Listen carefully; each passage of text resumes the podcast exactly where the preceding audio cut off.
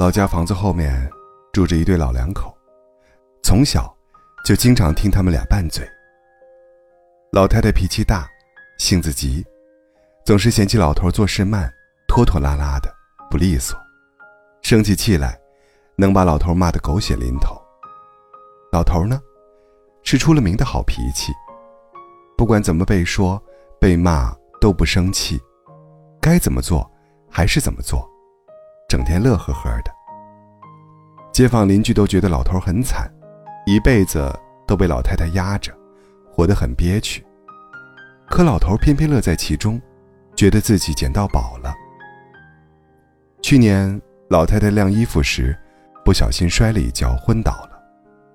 向来墨迹的老头突然变得麻利起来，扔下手中的活儿，就赶紧给幺二零打电话，把老太太送进医院，全程用了不到半小时。自打老太太从医院回来之后，老头就再也没有让她洗过衣服了。他说：“衣服脏了我能洗，但是老伴儿没了，我就活不下去了。”我们都想要牵了手就能结婚的爱情，却活在一个上了床也没有结果的年代。人们用一天去喜欢一个人，用一个月去追一个人，然后用一年去忘记一个人。爱变得很容易，不爱变得更容易。不过，在这个快餐时代，总有人会邂逅一场小火慢炖的爱情。央视纪录片《人生第一次告别篇》，看哭了很多人，因为它不光是关于生命的告别，还是关于一段感人的爱情。上海奶奶聂爱荣七十二岁时不幸患上了阿尔兹海默症，她忘了很多人，很多事。即使每天重复着告诉他，他还是会继续的遗忘。老伴曹文珍说：“照顾他不是件容易的事情，但他还是照样爱他。”在聂奶奶入院后，曹爷爷每周倒十一站地铁、四站公交，再步行八百米去见他，而这样的路程，他每周都要走四五趟。他到养护院见到妻子的第一句话就是。知道我是谁不？当妻子说出“朝文珍”这三个字时，他高兴得像个孩子一样，把妻子抱在怀里。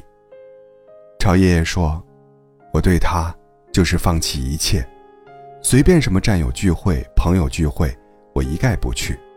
我去了也不定心，我一点也没有觉得爱荣是负担，就这样陪着他，也是一种开心。他们结婚四十多年了，同甘苦。”共患难，平淡的人生因为对方的存在而变得格外有意义。朝爷爷说，他最大的愿望就是聂奶奶不要忘记他。他们的爱情没有轰轰烈烈，有的只是平凡岁月里的风雨同舟，不离不弃。年轻时，我们都曾渴望过绚烂的爱情，可是终有一天，我们会明白的。一屋，两人，三餐，四季，就是爱情最好的样子。老一辈的爱情为什么如此动人？我想大概是因为他们对待感情足够坚定，足够勇敢。不管世界如何变化，生活节奏如何加快，他们都能同甘共苦，相濡以沫。人都会老去。但真爱，却可以永恒。